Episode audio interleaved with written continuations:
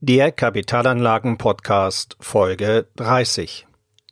Wie Sie Tausende von Euro einsparen, um ein fünfstelliges Vermögen aufzubauen.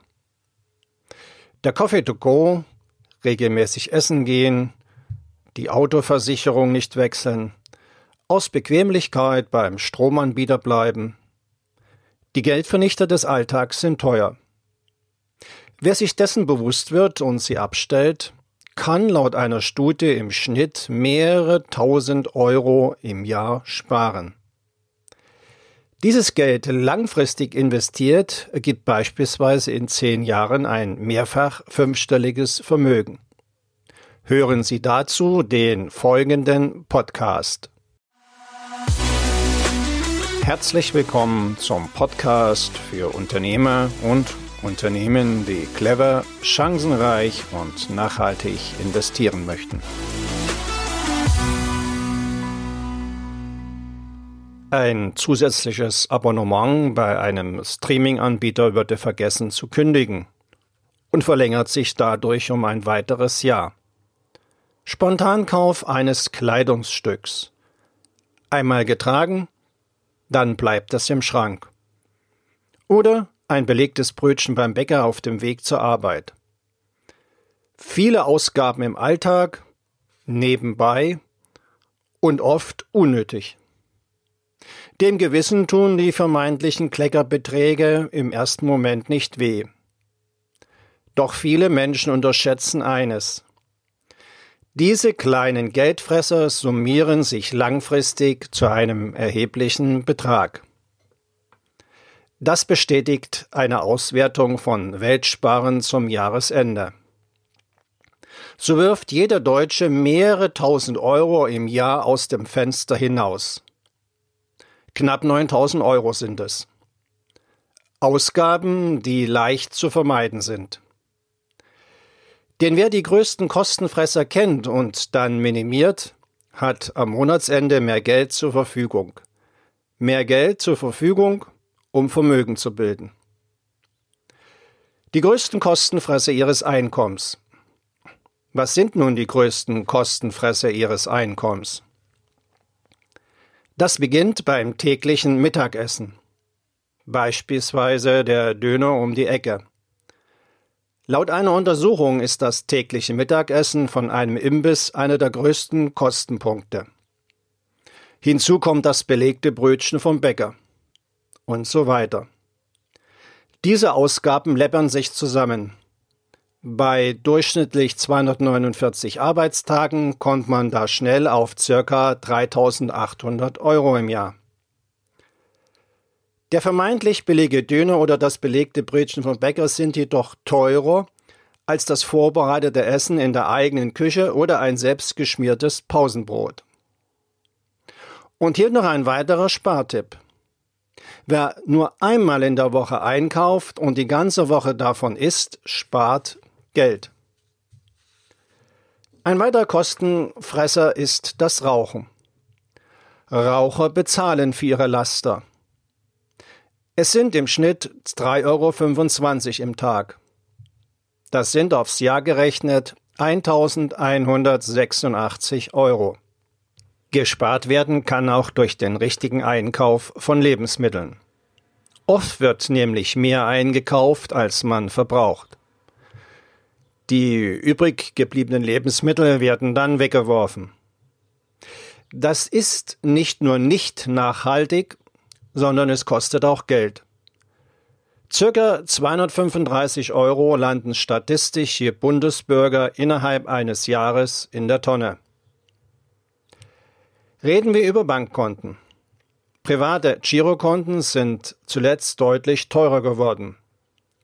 Wie aus der Datengrundlage der, der Weltsparenanalyse hervorgeht, zahlen Girokontenbesitzer in Deutschland im Schnitt 72 Euro Kontoführungsgebühren im Jahr. Hinzu kommen mögliche Negativzinsen auf Guthaben. Die werden von der Bank Verwahrgebühren genannt. Wem sein aktuelles Konto zu teuer ist, sollte der unbedingt zu einem günstigeren Kontomodell wechseln und so unnötige Kosten sparen. Allerdings mein Tipp dazu, hören Sie zu, prüfen Sie, welche Leistung ein vermeintlich kostenloses Konto genau umfasst. Auch wenn keine Kontoführungsgebühren fällig werden, erheben manche Banken Zusatzgebühren für einzelne Leistungen. Das sind Leistungen wie die Giro- oder Kreditkarte, Sofort- und Auslandsüberweisung oder den Versand einer TAN-Nummer beim Online-Banking. Sie machen keine Steuererklärung? Dann lassen Sie Geld liegen. Die Steuererklärung ist für viele Menschen lästig. Das verstehe ich. Doch der Aufwand lohnt sich. Laut der Erhebung des Statistischen Bundesamtes aus dem Jahre 2016 erhielten rund 88 Prozent der Arbeitnehmer, die ihre Steuererklärung abgegeben haben, eine Steuerrückerstattung. Diese lag im Durchschnitt bei 1027 Euro im Jahr. Besonders häufig seien Rückerstattungen zwischen 100 und 1000 Euro gewesen. Auch hier mein Tipp. Bei komplexeren Steuerfällen gehen Sie ruhig zu einem Steuerberater. Doch bei den meisten Arbeitnehmern ist das mit den Steuern gar nicht so kompliziert. Diese können ihre Steuererklärung auch selbst machen. Online. Sprechen Sie mit Ihrem Finanzamt.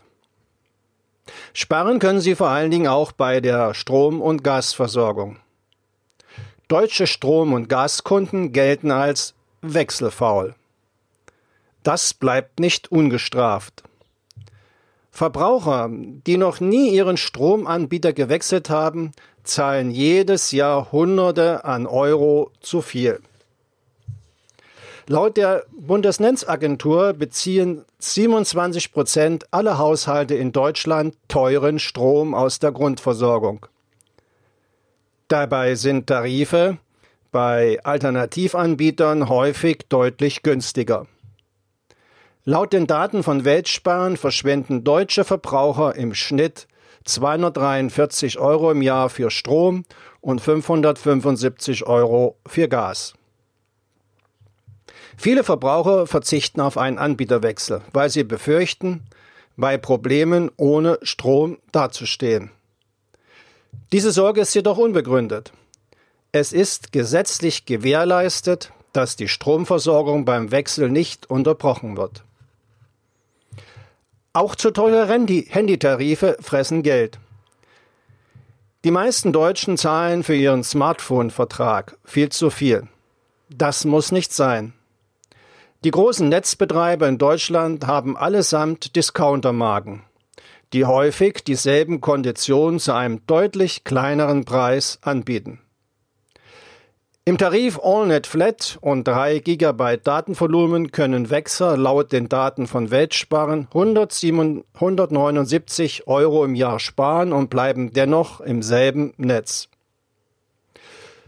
So, jetzt habe ich Ihnen verschiedene Tipps gegeben, mit denen Sie Geld sparen können. Wenn Sie nachrechnen, kommen Sie dabei schnell auf circa 6000 Euro im Jahr. Wohin nun aber mit der Ersparnis? Denn schnell ist diese Ersparnis irgendwo wieder ausgegeben. Nun sagte ich ja eingangs, dass Sie sich mit dieser Ersparnis in zehn Jahren ein mehrfach fünfstelliges Vermögen aufbauen. Daher ein ganz wichtiger Tipp. Und das ist das Wichtigste. Halten Sie Finanzdisziplin. Bauen Sie sich über ein Investmentkonto Vermögen auf. Kaufen Sie mit dem eingesparten Geld regelmäßig Anteile an einem Investmentfonds. Beispielsweise an einem Indexfonds auf den DAX oder den Weltindex. Sie können den Betrag auch auf beide Indizes aufteilen. Wie wären dann die Ergebnisse? 6000 Euro Einsparung im Jahr sind 500 Euro im Monat. Diese legen Sie auf Ihr Investmentkonto regelmäßig.